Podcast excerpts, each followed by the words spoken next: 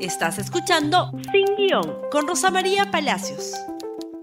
Muy buenos días amigos y bienvenidos a Sin Guión. Hoy vamos a hablar, por supuesto, de lo que le espera al presidente del Consejo de Ministros, al señor Walter Matros, que se presenta mañana ante el Congreso de la República con otro gabinete que es en realidad el mismo gabinete. La lógica diría que si a Pedro Cateriano le fue muy mal con ese gabinete, al señor Martos le tendría que ir peor porque prácticamente la única diferencia es que Cateriano no está. Sin embargo, no es así.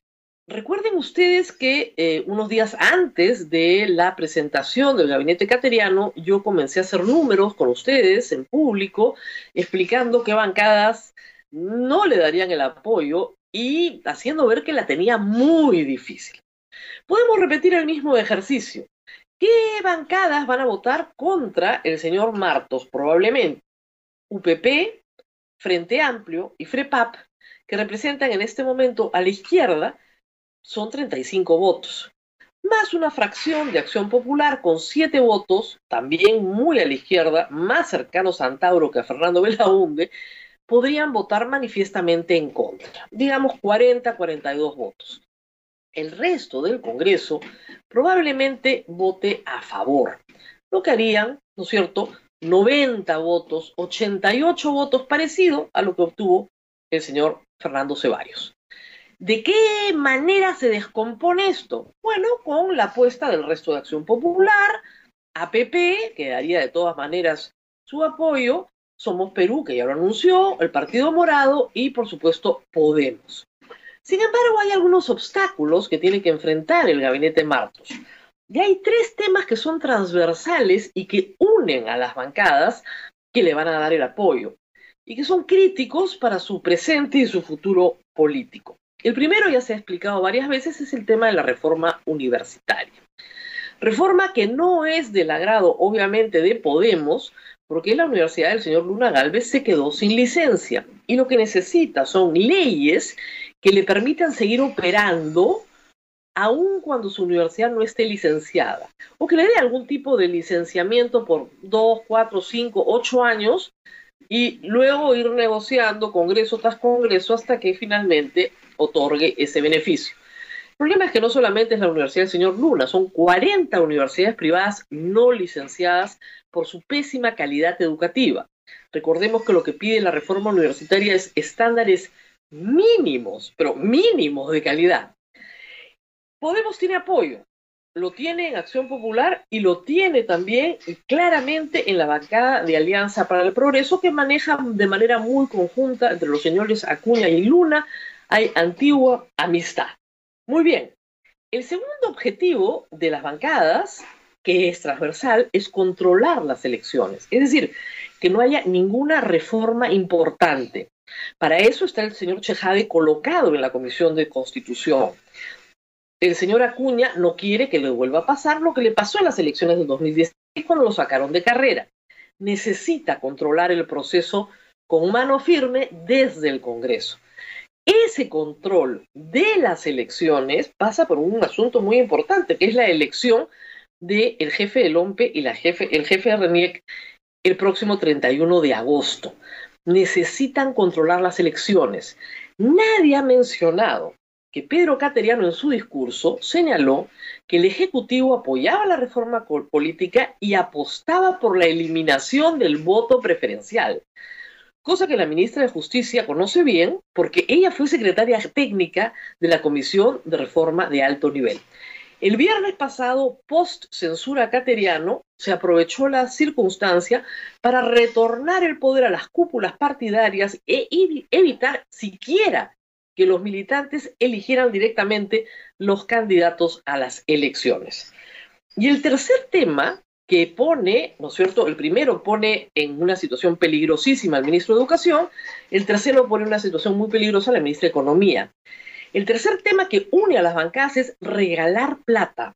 Regalar plata a como de lugar. Evitar que la regale el Ejecutivo y regalarla ellos. El problema es que la Constitución no permite que el Congreso regale plata porque no tienen iniciativa de gasto. Quieren asaltar los fondos de pensiones. El asalto a las AFPs en eso yo creo que el Ministerio de Economía no puede ni pelear. Está perdido. Está absolutamente perdido porque a pesar de que destruye el sistema previsional, es popular. El problema es el sistema de la ONP, donde no hay cuentas de capitalización individual, sino un fondo que se sostiene con dinero del Tesoro Público. La gracia que promueve el señor Luna también de Podemos con el apoyo de APP y otros más es agujerear el presupuesto público. La gracia de decirle a los pensionistas de la ONP, a los activos, no a los pasivos, se les quita a los pasivos, vamos a distribuir lo que haya y más, cuesta 7 mil millones de soles, que es aproximadamente lo que cuesta el bono ofrecido en 28 de julio para 8 millones y medio de familias. Es más o menos lo mismo, 7 mil millones, 6 mil 600 o 7 mil millones.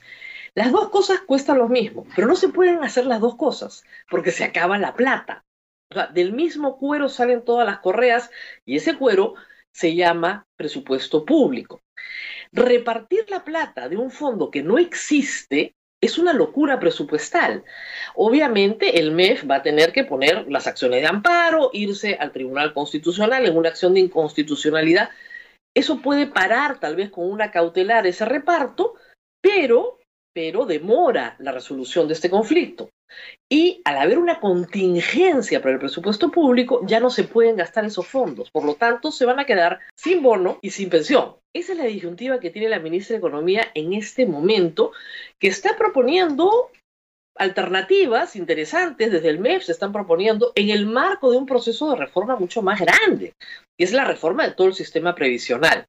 Pero eso en realidad no le interesa al Congreso. El Congreso no tiene ningún interés en modificar el sistema previsional, quiere regalar plata a como dé lugar en medio de una pandemia. Y finalmente han dicho que les interesa el tema de la pandemia. El problema es que las ideas hasta ahora lanzadas por el señor Martos, las de la señora Macetti son exactamente las mismas en el gabinete anterior y en este.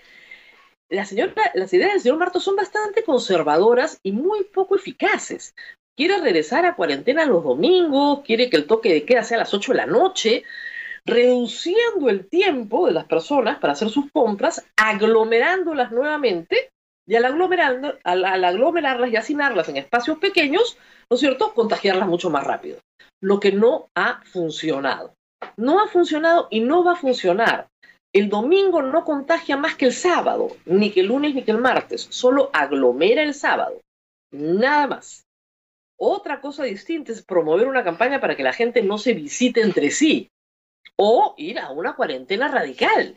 Pero eso de que el domingo contagia es un absurdo. Pero lamentablemente el señor Martos parece insistir en ese absurdo y vaya usted a entender quién lo convence de lo contrario. Muy bien, eso es lo que tiene que enfrentar mañana. Y también, por supuesto, según lo que se ha dicho en este fin de semana, y lo que yo califico como un problema psiquiátrico. El señor Martos no se ha reunido con las bancadas. Y las bancadas han dicho que no les gustó, algunas de ellas, las reuniones con el señor Cateriano porque no les habló bonito. Tenía que hablarles en un tono, no sé, maternal, eh, paternal. O sea, admitir que podían insultar al presidente en Palacio de Gobierno y después decir muchas gracias por insultar al presidente y denme su voto.